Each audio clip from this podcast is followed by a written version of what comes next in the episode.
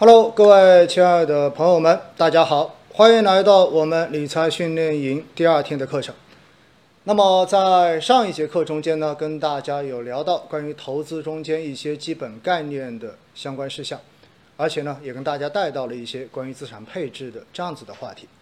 那么今天的这一节我们的理财训练营呢，将要跟大家聊到的哈，其实是关于债券类基金。和债券类资产的一些基础的知识。那我们知道呢，随着资本市场的这种大幅的波动，尤其是权益市场出现连续的这种调整之后，越来越多的投资人可能感受到了权益类资产非常高的这种风险。那么很多人呢，看到账户上的浮亏，都觉得欲哭无泪，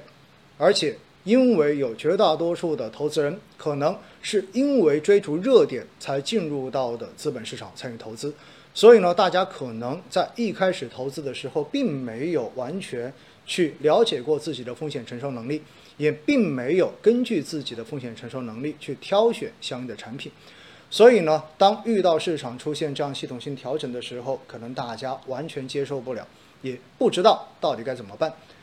在之前的课程中间有跟大家讲到资产配置的作用，因为资产配置哈，我们可以再复习一下定义，其实就是把不同风险种类、风险特性的大类资产进行一个合理的组合跟搭配，然后根据大家的这种风险承受能力，追求最小风险情况之下的最大收益。我相信呢，这应该是所有人投资跟理财最想实现的一个理想的效果。那么，在资产配置的这个理论上面呢，马克维茨的有效前沿理论，应该说在世界上面是赫赫有名的，非常的有名啊。那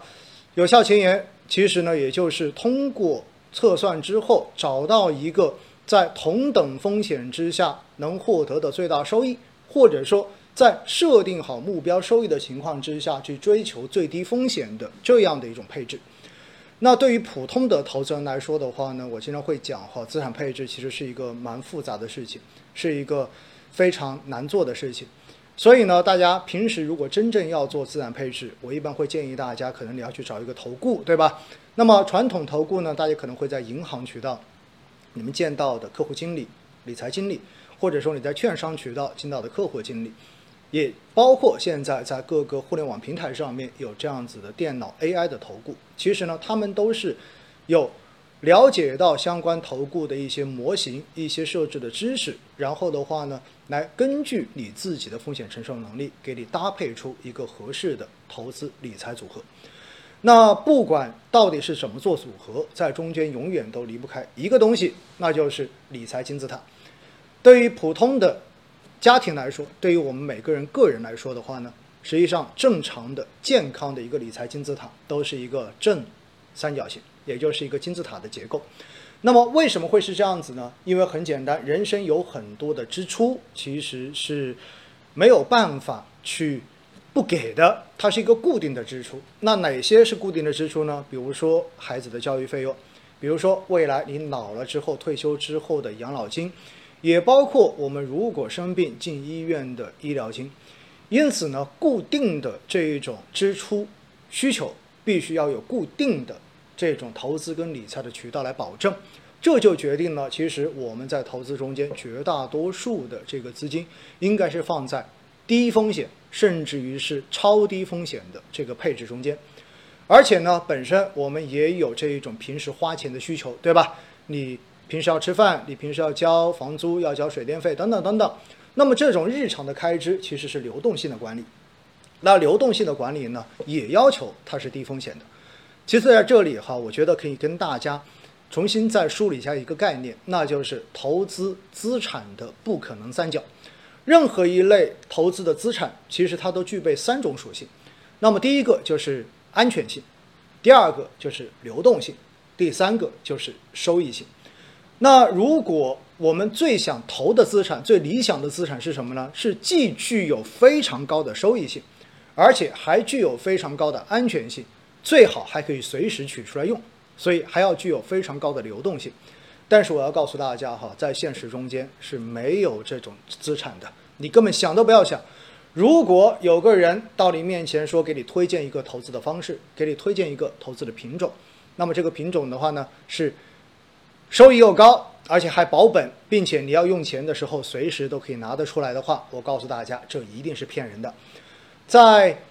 我们进行投资的过程中间，必须要在这三种属性中间选择一个取舍，你至少要舍弃掉中间的某一项，才有可能去追求另外的两项。比如说，你如果是短期的这种流动性管理，你可能想到的是，哎，我能不能把我这种平时要花的钱追求一个更高的收益？好了，这个时候你就想到了，因为这些钱你随时要花，所以它的流动性要特别好，对不对？流动性特别好的时候呢，你就必须要去在另外两种属性中间舍弃掉一个，要么你舍弃掉安全性去追求高收益性，要么你舍弃掉高收益性去追求安全性。好了，那我们来梳理一下哈，如果我要流动性特别好，但是我要求高安全性，那么这个时候我告诉你，这种资产一定没有高收益性。比如说我们平时的活期存款，比如说我们所买的货币基金。那么，往往这一类的资产的流动性特别好，你随时可以变现，最多 T 加一可以变现。但是的话呢，它的安全性确实高，收益性真的不高，就是这么一个逻辑。那很多人说，那有没有流动性特别好，但是收益性特别高的东西呢？哎，有，但是呢，它的安全性可能就会特别的差。比如说股票类资产，股票类资产的这一个流动性特别好啊，因为就是一个 T 加一的交易嘛，对不对？而且你如果买对了。确实是有可能在很短的时间之内赚到很多的钱，但是它的风险极高，没有什么太多的安全性。如果遇上过去这一段时间的行情，那有可能不但赚不到钱，你的本金可能还亏得一塌糊涂。所以哈，我们就说收益性、流动性和安全性三者，我们必须要做一个取舍。你必须要舍弃掉中间的某一个，才能去追求另外的两个。因此的话呢，我们说在整个理财组合中间哈，我们日常的开销是要求流动性和安全性的。我们未来长期一定要花的钱，比如说养老金，比如说子女的教育金，比如说以备不时之需要去医院的这些医疗金，那么这些钱其实也要求安全性非常的高。那么流动性可以稍微的放弃一点点。这样子，我们的收益长期追求收益的这个收益性可以略微高一点点。因此呢，我们在所有人的这个投资组合中间，在我们的理财理财的这个组合中间，其实中低风险资产它本身占的这个比重就应该要更高一些。好了，既然说到这种中低风险的资产哈，那我们就来聊聊债券。债券类资产呢是标准的中低风险的资产。而且准确的说，如果我们仅仅说债券的话，它应该是属于一个相对低风险的资产。那什么叫做债券？债券的概念非常的简单，它其实就是一张借条。大家想想看哈，如果现在我要找您来借钱的话，哎，我可能跟你还比较熟，你也知道我的信用还不错，而且借了钱会还。那么这个时候我找你借钱，如果我找你借个一万块钱，或者找你借个十万块钱，你确实是有这个钱可以借给我的，这是个前提哈。好了，这个时候呢，我把钱借过来，我肯定要跟你承诺几样东西。第一，我这个钱什么时候还给你？大家同意吗？有借有还嘛。第二，我借这个钱的话，我会支付多少的利息给你？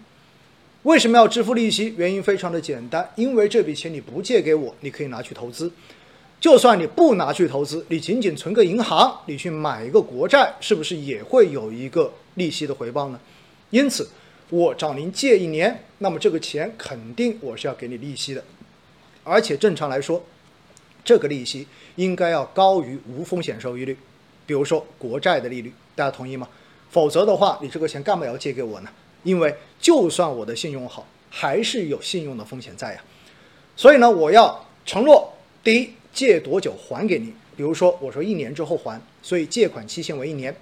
然后我承诺说，一年之后的话呢，我除了归还本金之外，我还会支付百分之八的利息。所以呢，这就是一个利息的一个约定。好了，这样子一年之后还本付息，这一个借债的关系就算是终结了。但是呢，我找你借钱的时候，可能你觉得口说无凭啊，决定要写个借条，所以我就在借条上面写某年某某日某月某日。然后我陈奥向某某某，然后借款十万元，期限一年，利息百分之八，然后一年到期之后一次性还本付息。所以这一张借条，本质上面就是一张债券，只不过呢，债券是标准化的借条，也就意味着标准化之后，它可以在市场上面进行流通、进行交易。所以债券的本身就是借条，大家理解这一点就行了。所以为什么我们说债券是一个低风险的投资品种？因为按照这一个债券上面所载明的责任和义务的关系的话呢，到期之后正常你是可以拿到本金，而且还可以获得稳定的收益回报的。所以它跟资本市场或者说跟股票市场的这个关系，正常来讲并不会太大。因此呢，这就具备了我们做资产配置中间非常重要的一点，就是风险收益特性，它是不一样的。它并不是说同涨同跌，因为如果我们在资产配置中间所配置的资产是同时上涨或者同时下跌的话，那么到最后的结果肯定是起不到分散风险的作用的。因此呢，这就是债券本身。而作为我们普通的投资人，如果要去配置债券的话，我们能够有什么样的方式来进行配置呢？现实中间哈，我们作为个人投资者，你要去买债券，你能够接触到的债券，能够真正买到的债券，可能就是国债。那么国债呢，说白了就是政府所发行的一个债券，它体现的是一种政府的信用，也就是政府找你借钱，因此它的信用应该说是最高的。在某种程度上面呢，我们会把它称作无风险收益率，所以这也是为什么我们看到哈美国的国债利率上升之后，那么我们说全球的无风险收益率都在上升，其实就是这么个道理。因为美元是世界货币，对吧？而在我国国债的这一个利率，其实的话呢，也是一个无风险的收益率。那我们平时如果要买国债的话呢，可能你要去到银行，对吧？然后去进行国债的这个认购。那么，这是我们平时能够接触到的比较普遍的这种债券的投资的一个渠道。除此之外呢，其实哈，我们如果真正的把债券要分个类的话呢，它真正的是可以分成两大类的，一类叫做信用债，一类的话呢叫做利率债。啥意思呢？因为作为投资债券哈，或者说作为借钱，你要去开张债券出去的话呢，我们其实要考虑这样几个事情：第一，利率。到底是高还是低？说白了，就是我把这个钱借给你的话，我能够收获的这个利息到底是高还是低？大家同意吗？所以这是一点。那么另外还有一个债券最大的风险是什么呢？那就是这一个借钱的人未来可能还不起钱了，就不但连利息拿不到，有可能连本金都没办法拿回来。其实这是债券投资中间的最大风险，也就是所谓的信用风险。在去年，大家应该看到，我们国内的话呢，有不少的房地产商出现了暴雷事件，对不对？有很多房地产债都出现了违约，所以一般债券一旦出现违约，它的价格就会出现暴跌。为什么？因为如果你连本金都还不起的话，那是不是意味着这张债券可能它的价值就已经大幅的下降，甚至于变成废纸一张了？所以，我们说投资债券的过程中间，最大的风险是信用风险。那么信用风险呢？这就是我们在投资中间首先要去评估的。那大家想想看哈，如果一个人的信用特别的好、特别的高，还钱的可能性特别的大的话，那么这个时候你把钱借给他，是不是你会更加放心一些？因为你知道大概率他应该是会能够还得起钱的。所以呢，这个时候你是不是觉得，哎，既然我不用操什么心，不用过于担心你会还不起钱？那我是不是可以考虑把这个利息定得低一点点？就相当于的话，我承担比较小的风险，这样子的话呢，我要求的回报也可以小一点。大家同意吗？所以，一般信用比较高的债券，那么它的票面利率相对而言都是比较低的。那回过头来，如果另外一个人信用特别差，知道他一天到晚都欠人钱的，哎，这个时候呢，一般来讲的话，可能你就不愿意把钱借给他了。大家同意吗？因为大概率还不起钱。但是呢，这个人呃，死皮赖脸的说一定要找你借钱啊，借借不了钱就活不下去了，甚至于呢，拿出七大姨八大姑，然后跟你的亲戚关系说你一定要帮我一把。于是呢，你拗不过之后，你说行吧，那我就借给你吧。但是因为他不还钱的可能性很高，也就意味着信用风险很大。你承担了非常大的信用风险，于是你这个时候会要求要有更高的一个风险回报，大家同意吗？所以针对信用差的人，那么这个时候呢，你往往会要求他的一个借款的利率会要更高，这就是给你所承受的信用风险支付的这种对价。因此，信用等级越高，票面利率一般越低；而信用等级越低，票面利率一般越高。那么这个时候呢，如果当这个信用等级低到一定程度的时候，这种债我们往往叫做垃圾债。所谓的垃圾债就是它的风险极大，当然看上去它的票面利率也特别的高。如果你愿意去冒这种风险，愿意去用搏一搏的方式等待这种高收益的话，也无可厚非。市场上面也有专门的投资垃圾债的这样子的投资品种，这很正常。那么我们想想看哈。我们是从信用债跟利率债的这一个话题引入到了这个信用跟利率高低的一个匹配程度，对吗？那大家想想看看哈，如果是国债，或者说是金融债，也就是几个大的这种银行所发出来的相关的这种债券，然后来找你借钱，那么这个时候你担不担心他们会还不起钱呢？一般我们不担心的，也就意味着这些机构的信用都特别的好。所以呢，如果是这些信用特别好的机构跟政府所发出来的债券，我们不用考虑它的信用高低问题，而只需要考虑它的期限和票面利率的问题。因为期限越长，我要求获得的回报就要越多，因为我放弃的这个流动性越长，对不对？所以支付的这个回报利率就应该更高一些。因此呢，如果你不用担心它的信用，而只要考虑期限跟利率高低的这样的债券，我们叫做利率债。所以像国债也好，包括金融债也好，这些都是属于典型的利率债，风险比较低，投起来的话呢，相对而言比较简单，你只要关注市场利率的变化就好了。那另外的，就除此之外，如果是这些上市公司所发的债券，或者说是企业，就是国企所发的债券。因为发债券的这个主体，它是一个企业，是一个经济主体，那么经济主体就存在着经营有可能好，有可能不好的风险，大家同意吗？也有可能出现最极端的，这个企业可能就破产了。所以，这些企业跟上市公司，他们所发行的债券就存在着信用风险，存在着违约的风险。因此，我们除了要考虑期限跟利率之外，还很重要的一点，你必须要考虑这一家公司这个发债主体未来它到底能否还得起钱的风险，你要考虑它的信用评级。所以这些债券，就是我们刚才说到的这些企业债也好，对不对？上市公司所发行的债券也好，公司债也好，这些都是叫做信用债。信用债呢，正常情况下面，因为它比利率债多了一个信用风险。所以它的票面利率正常来讲呢，会比利率债会来的更高一些，但是它的投资也会显得更加的复杂一些。所以哈，这里我们就讲到了债券的一些基本的概念，对不对？什么叫做信用债？什么叫做利率债？那接下来我们可能要聊的是什么呢？我们可能要聊的是，那我们如果要投资债券的话，我们可以选择什么东西来投呢？刚才跟大家讲过了，现实中间。个人投资人真正能够接触到的往往是国债，其他的很多可能都并不是说个人投资者能够直接去投资到的。当然，在过去几年呢，我们也看到哈，有一些地方政府的债券也通过银行的柜面向普通的公众来进行发售，但是的话呢，这一种债券发行的量并不算很多，更多的债券呢，可能还是在专业市场中间，在银行间市场中间来进行发行。然后由金融机构来进行相应的这一种认认购，所以哈，我们作为普通投资人，一般来讲呢，呃，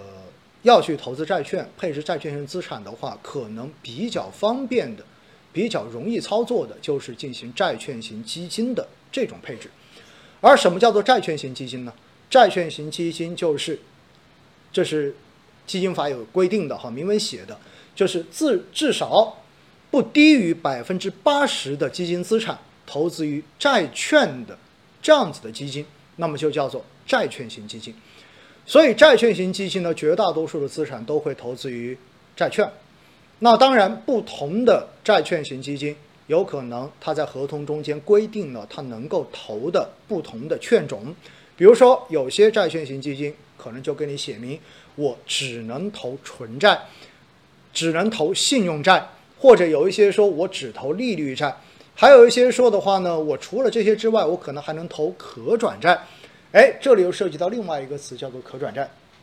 可转债是什么东西啊？可转债是过去这一两年市场上面特别火的概念，因为毕竟可转债呢，在过去的几年也走出了非常好的行情。可转债其实就是普通的债券，然后加了一个未来可以以某一个固定的价格转股的这样的一个期权的债券。那么可转债呢，本身票面的利率和普和普通信用债相比呢，它会要更低一些。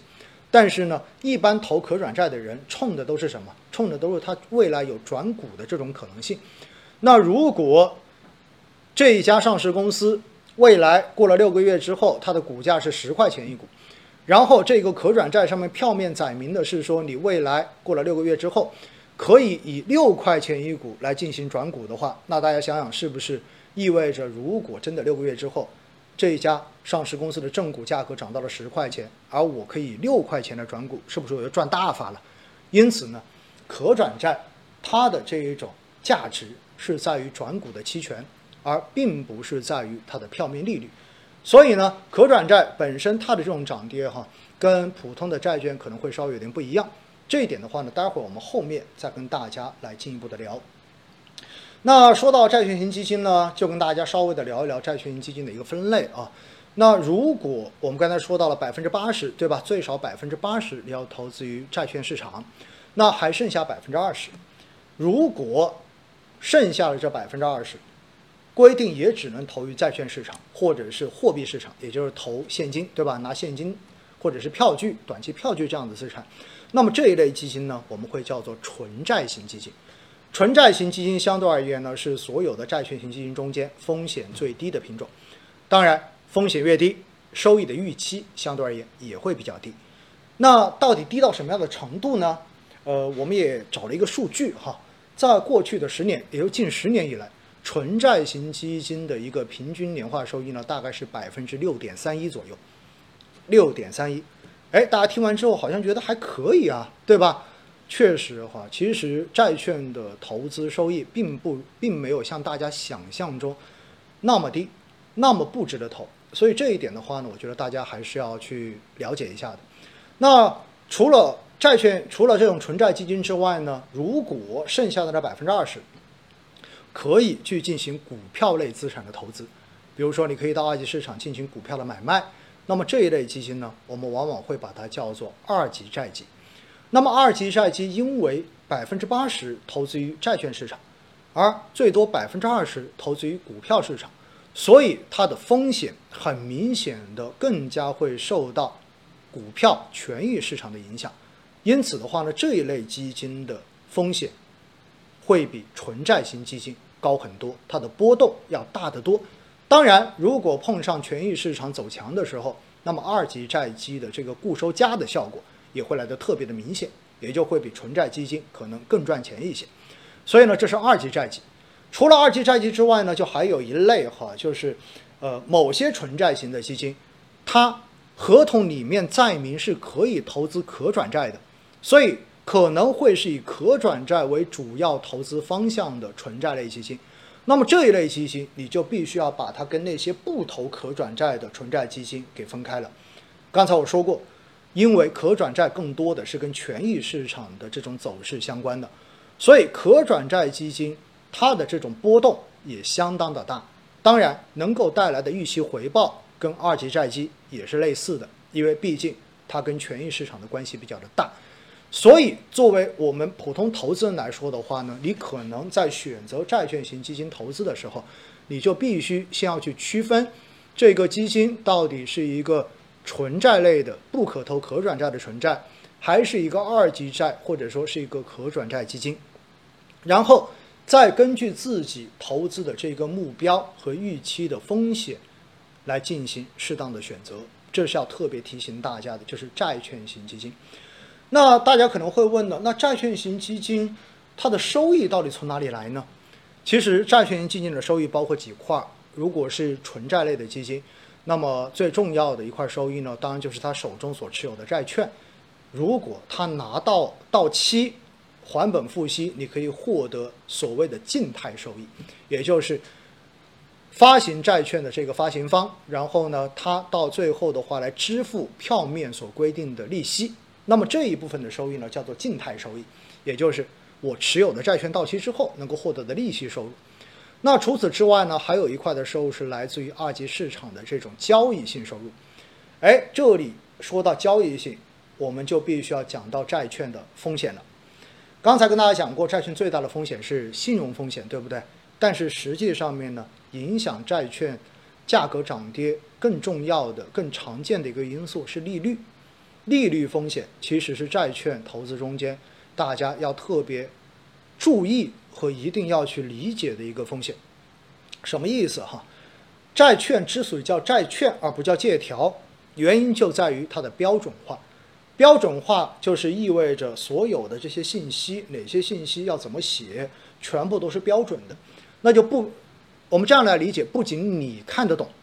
市场上面所有的投资人都能看得懂，一眼就能看出来这个东西到底是借了多少钱，什么样的利息，什么样的返本付息的形式，然后的话呢，发行方是谁，然后购买方是谁。那么这个东西呢，大家一眼都能看明白。那为什么要看明白？因为它可以进行交易，那为什么债券还有交易呢？原因非常的简单嘛。现实中间大家想想看看，如果我找你借钱，我说我要借一年，对吧？那么这个钱借来之后的话呢，实际上你在这一年中间这笔钱的一个使用权就已经没有了，然后呢，你就只是要等着一年后我还本付息。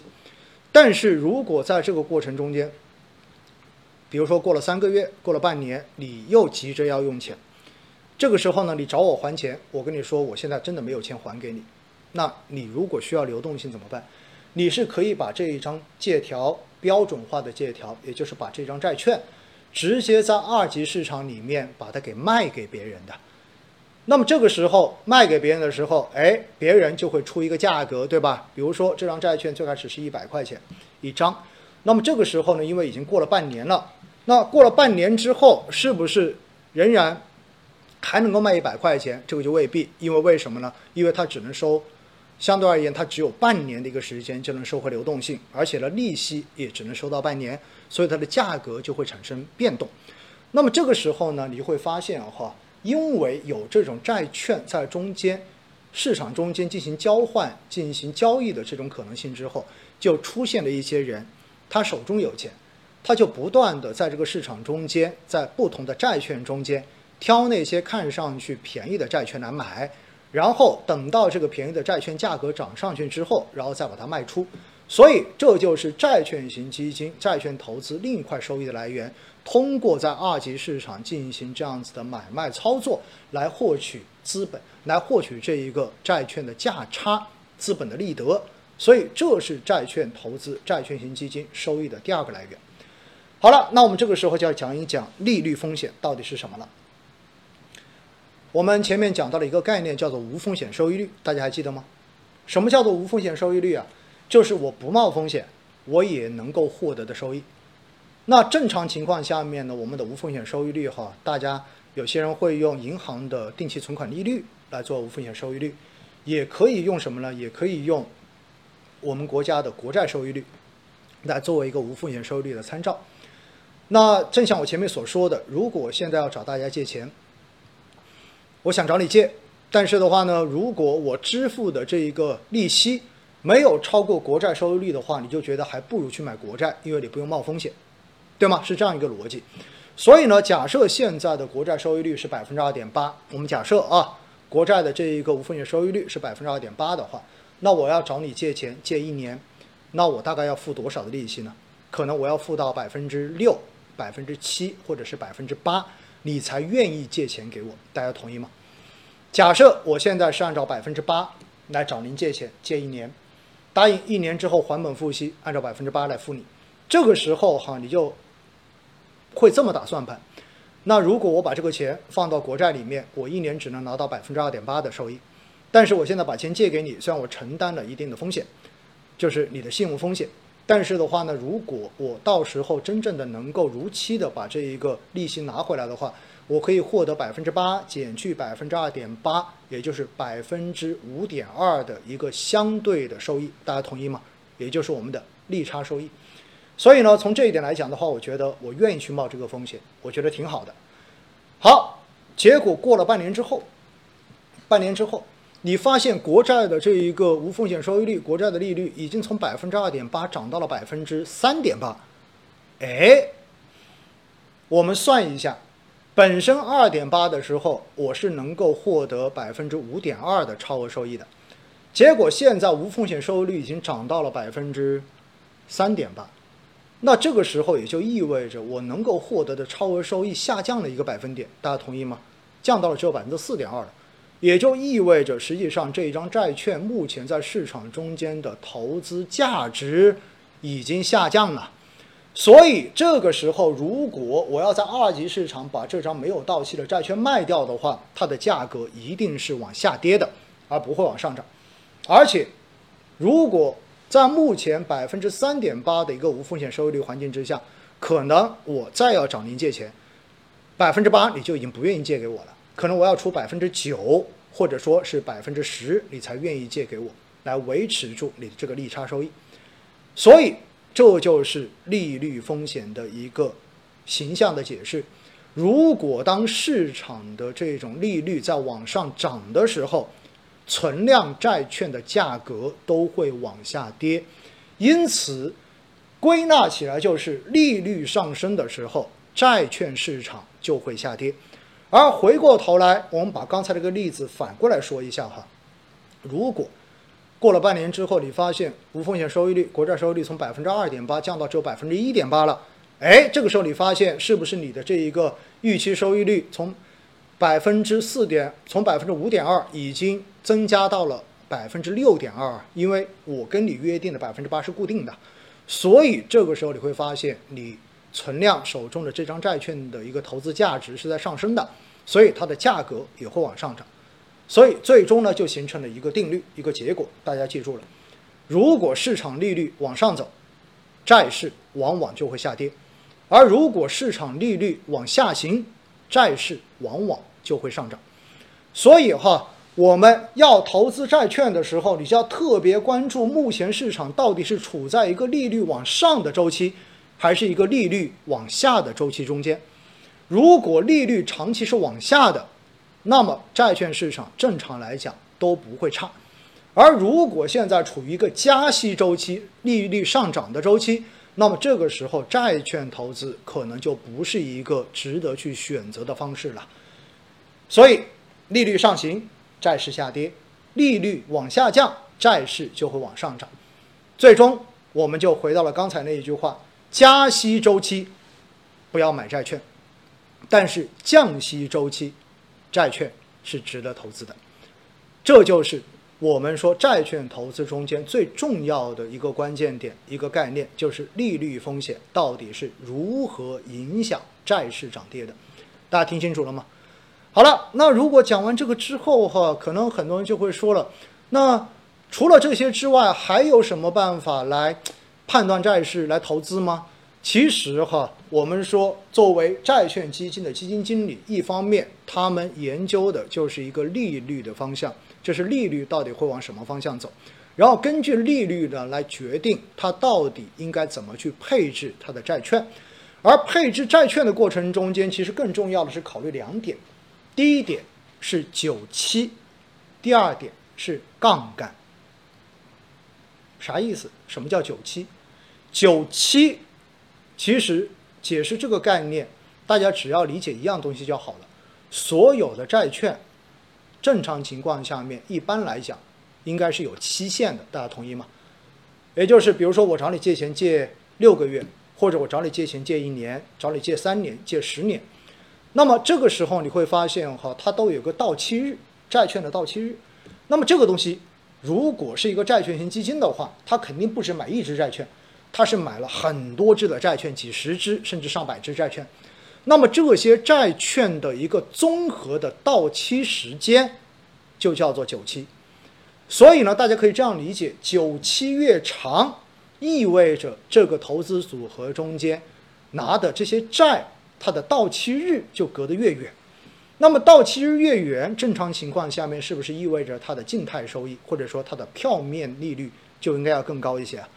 那回过头来，如果久期很短，也就意味着拿的都是很短时间之内就会到期的债券的话，那是不是意味着相对而言它的票面的静态收益、它的利率可能就没有那么高啊？对吗？所以久期到底是选择长还是短，这是基金经理们要去做的事情。哎，那大家可能就会问了。那什么情况下面选择久期长？什么情况下面选择久期短呢？再举个例子，大家就明白了。我们把九期哈比为一根钢丝，呃，钢丝绳。就比如说我们以前看过很多杂技演员，对不对？走钢丝。如果这根钢丝长达一百米，架在哎两个这样子的山顶的中间一百米，然后让你走过去，各位。你觉得风险大不大？啊，大家觉得风险大极了，对不对？因为这么长，而且的话呢，风一吹过来的话，这个摆动的幅度也蛮吓人的。那如果现在在两个这个间隙中间，这根钢丝仅仅只有一米长，那我想问一下大家，让你去走这个钢丝，你觉得有没有风险？大家可能觉可能就会说了，这有什么风险？可能我都不走这个钢丝，我就一跨就过去了，对不对？而且就算我踩这个钢丝，我基本上一步我就过去了，所以基本上没有什么风险。所以，在债券投资中间，大家就可以用这一个例子来进行理解：久期越长，那么这个组合受利率风险、利率变化影响而形成的波动风险就会越大。而久期越短，相对而言，它受利率变动而带来的波动风险就越小。把这句话再翻译一下，也就意味着在纯债基金中间，久期更长的债券型基金，它的风险其实是要比久期更短的债券型基金更大一些的。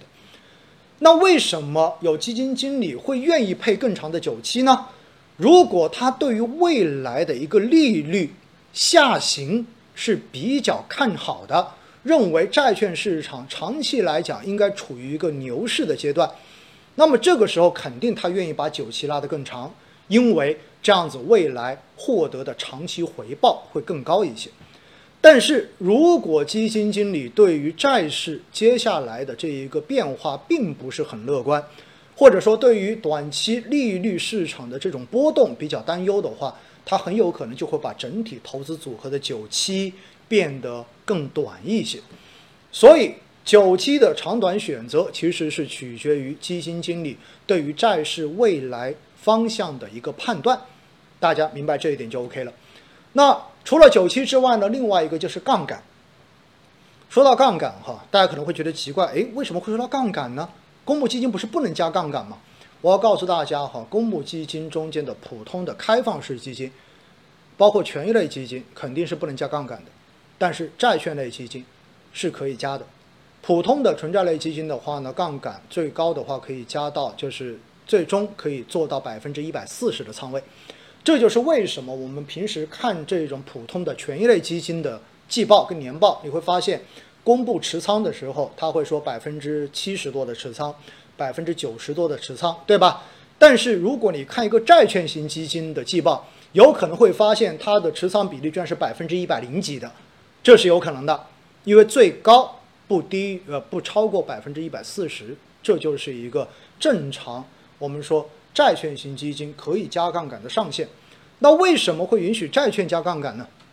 因为本身。债券类资产的投资风险是比较低的，而且的话呢，因为它的投资风险比较低，所以正常的债券型基金的这一个预期收益率，如果你完全靠拿债券来获得静态收益，实际上它是不具备太大的吸引力的。所以，通过把手中所持有的债券，然后进行抵押卖出，然后把这个钱借进来，重新再买这个债券。实际上就是一个抵押借款，然后重新加杠杆的过程。这样子的话呢，可减去这个融资成本之后，加上杠杆，可以显著的来增强整个债券投资组合的一个预期回报。所以呢，这个时候哈，加杠杆策略其实也是债券型基金中间非常重要的一个投资策略。当然，说到加杠杆，大家就知道了，如果遇上市场好，你杠杆加对了，那自然可以贡献更高的回报。但是如果未来的市场预期不好，你加杠杆就会带来更大的损失，是不是这么一个逻辑？所以，作为债券型基金经理，他们很重要的，根据市场的判断，第一个是调整久期，第二个就是来决定加杠杆的这个幅度，或者到底加不加杠杆。因此，我们说哈，如果把前面的这些内容做个归总的话，你就会发现，债券型基金的收益其实来源于哪几块？第一块，本身债券的到期的一个利息收入，对吧？票息这一个的话呢，是债券型基金很重要的一个收入。第二的话，可以在二级市场上面进行债券的买卖，来获得相应的投资收益，二级市场的投资收益。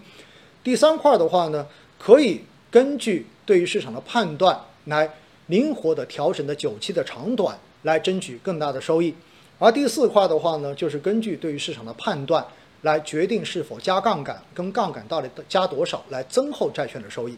而还有一块就是刚才说到的，如果是可转债基金或者说是二级债基金，那么你还涉及到，哎，你手中所持有的这些股票，然后价格涨上去之后能够带来的这个增厚收益。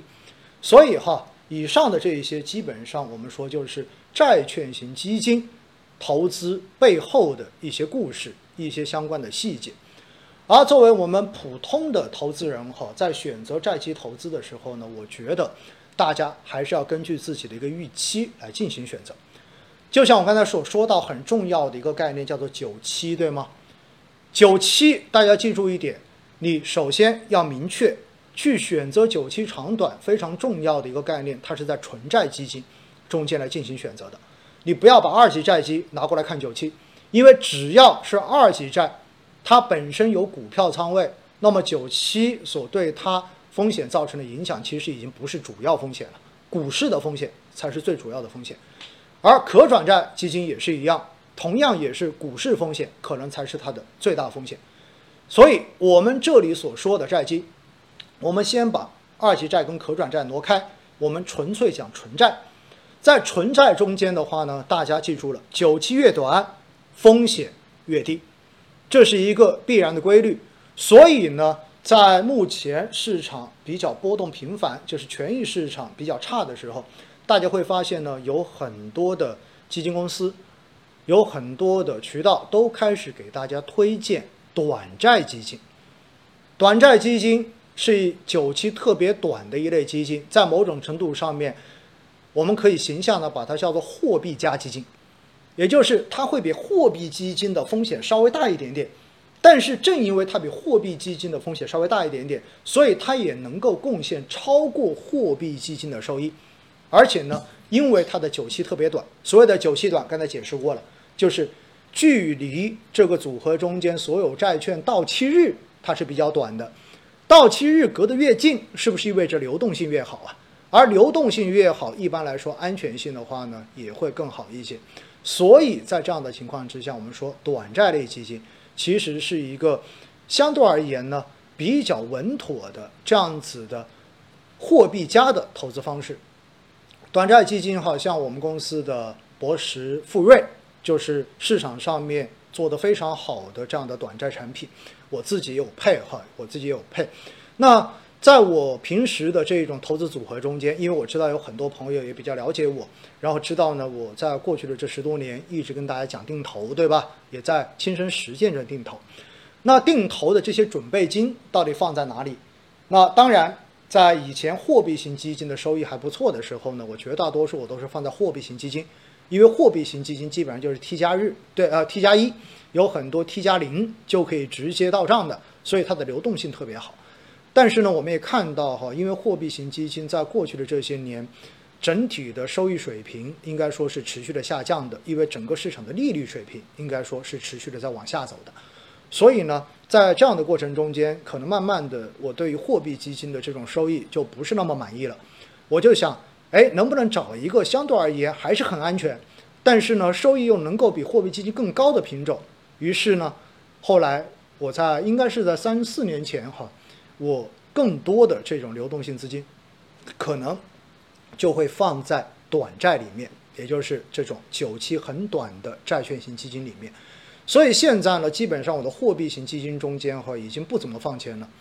真的不怎么放钱。原因也非常的简单，因为现在出去都是直接刷手机二维码，对不对？你好像也根本就没有用到现现金的这种需要。可能在这个二维码刷完之后，你是信用卡或者是其他的一些工具，到了还款日的时候，你才需要去还钱。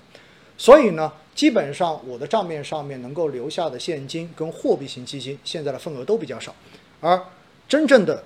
流动性的这种加强管理，基本上都是通过短债基金来实现的。而且呢，短债基金在过去的这段时间，我看到虽然呃一季度出现一定的波动哈，但是仍然的话呢，能够贡献一个比较稳定，在百分之二点多、百分之三上下的这样的一个收益，而且流动性还算是不错。所以的话呢，我觉得大家要从这个角度去考量短债基金。是比较适合做流动性加强管理的，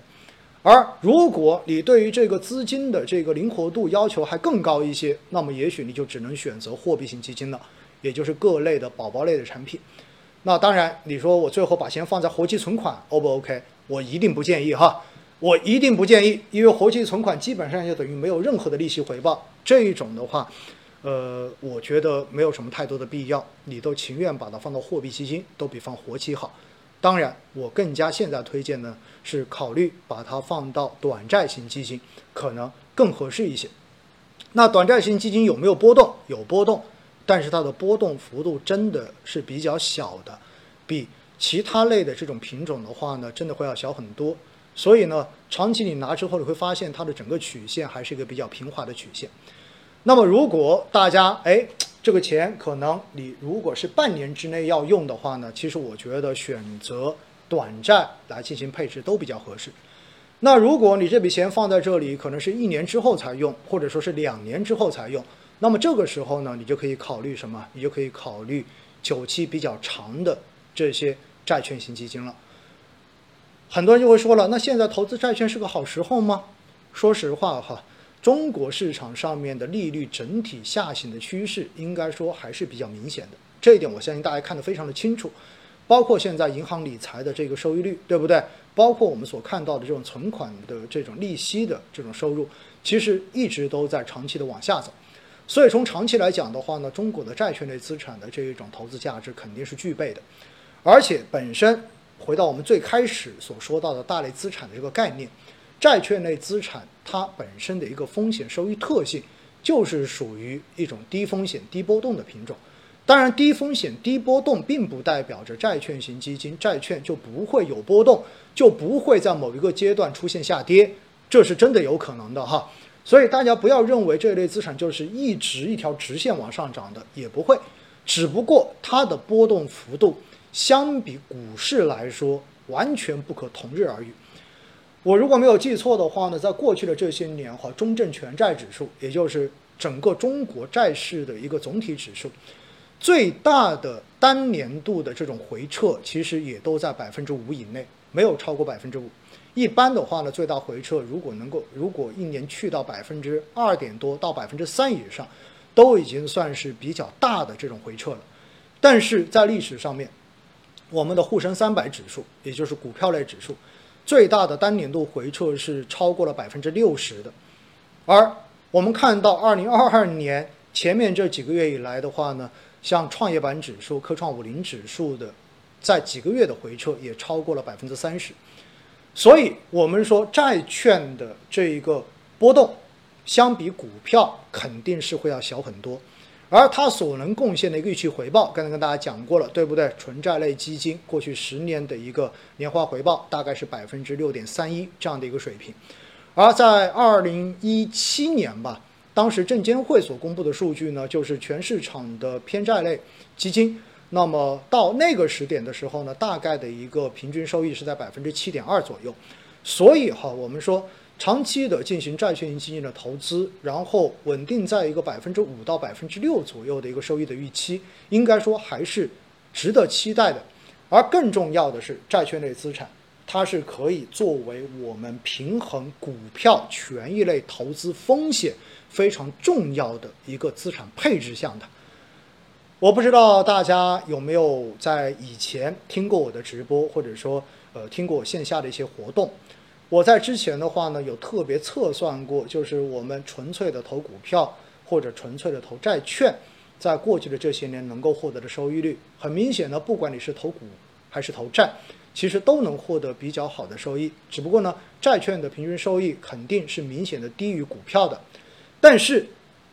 因为股跟债之间，它毕竟不是一个相关性特别大的资产，所以如果把它们做一个有机的搭配的话，其实是可以起到更好的投资效果的，以及平衡你风险的效果。所以呢，当时的测算中间，如果我们把资产百分之五十配股，百分之五十配债，并且在每年做一次相应的资产再平衡，保证每年都是百分之五十投股，百分之五十投债，最后我们算出来的那个结果，比纯粹的投股票，实际上基本上不差的，甚至于在某些年份。还比纯粹的投股票要收益来的更高一些，而它整体的一个波动的幅度，相比股票的这种纯粹的投资波动呢，会减少一半左右。而如果对于风险偏好更低的投资人而言，你可以选择百分之七十去投债券，百分之三十投股票，或者是百分之八十投债券，百分之二十投股票，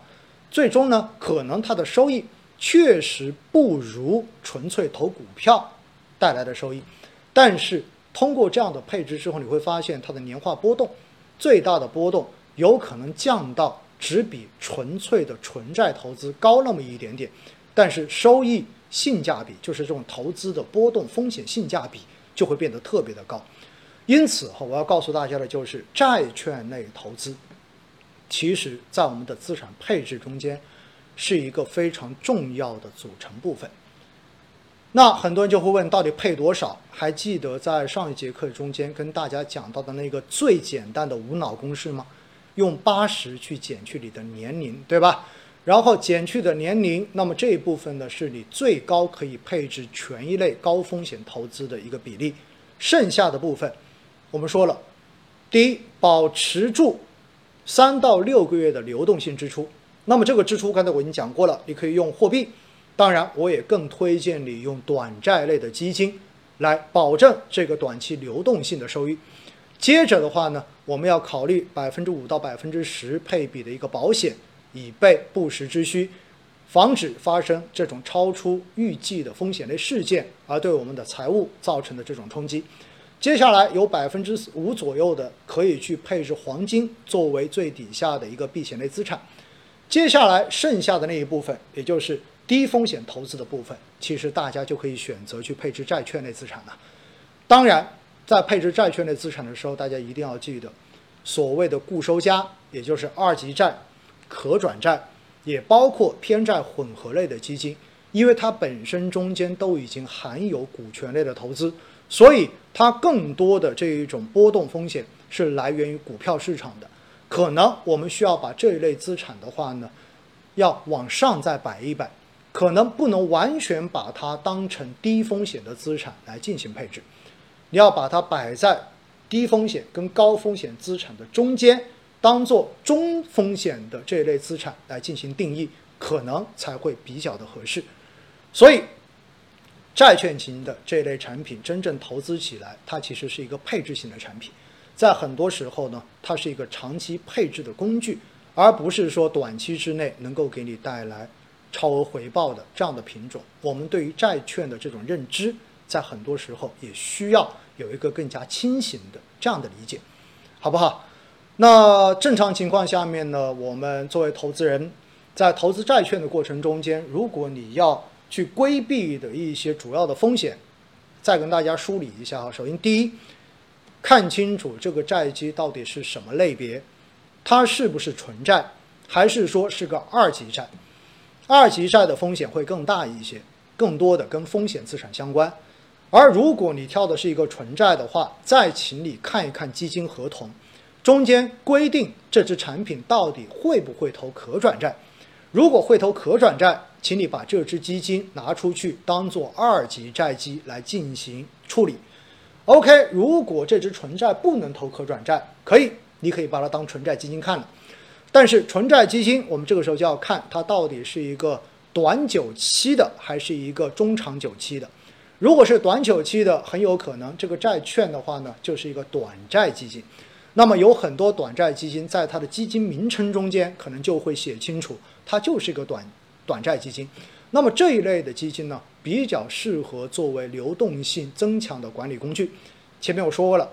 半年之内不用的钱，对不对？甚至于九个月、一年之内不用的钱，但是又有可能随时要拿出来的钱，那么选择用短债型基金。来进行配置是比较合适的，然后一年以上的这种长期的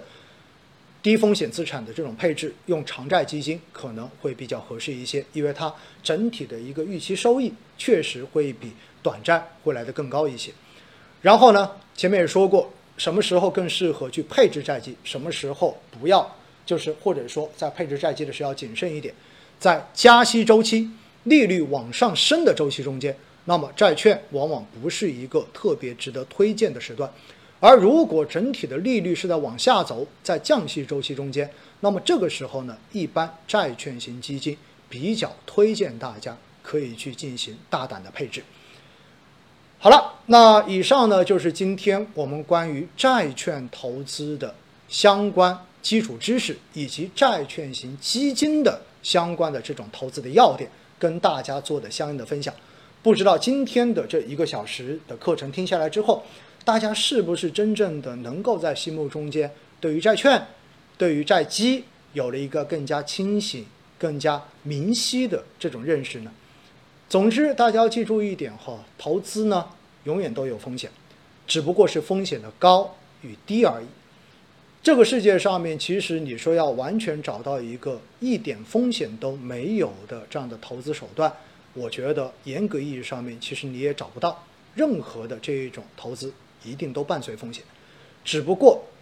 通过专业机构，通过基金经理，可以帮我们在不同的风险层级上面来追求相对而言更好的回报，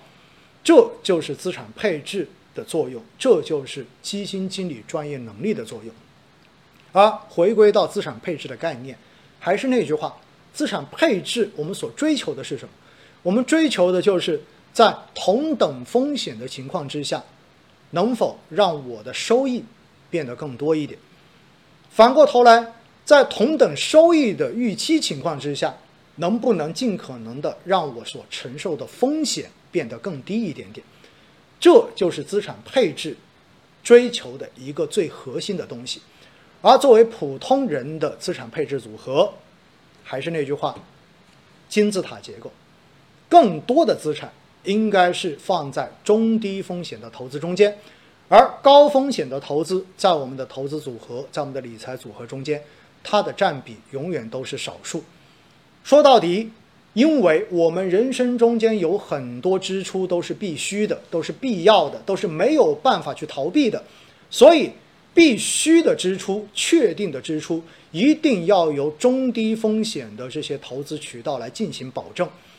我们也许不需要追求过高的收益率，但是安全性以及针对每一个时点花钱的这一个实现的安排，它的变现能力，这是我们必须要优先考虑的。而风险类的资产，更多的时候是一种叫做锦上添花类的资产，它起到的是。如果它能够赚到钱，冒了风险赚到钱之后，能够让我们的投资组合显得有更高的收益，能够让我们的生活比预想之中过得更好一些。但是，如果它真的遇到了市场大的风险，出现了比较大的亏损之后，它也不至于影响到我生活所要必须花的这些财产的安全。只有做到了这样子的一个风险隔离，做到了这样子的一个合理的配置，不管市场出现怎样的风险，不管资本市场，尤其是股市出现多大的回调，你都会发现，其实你的内心是安定的，因为你知道你能够等得起毕竟从股市角度上面来说，最终它也是一个轮回，跌多了自然就会涨回去，但前提是你自己有没有这一个信心，有没有这个定力能够扛过去。而如果你真的做好了资产配置，其实你会发现，你完全会有这个信心，完全不会因为市场的短期波动，因为权益类投资的这种下跌而对你的这种内心造成过大的干扰。投资到最后比拼的不就是心态吗？所以大家记住了，合理的配置，根据自己的风险承受能力来选择合适的产品，来进行一个综合的配置，这才是投资的真谛。最近市场不好，大家少看市场，相信我，万物皆周期，太阳底下没有新鲜事。现在要做的就是坚持，就是合理配置，然后等待着未来周期往上所能够带给我们最终的收获。好了，以上就是今天我们这一堂课的所有内容，感谢大家的支持，我们下节课再见，拜拜。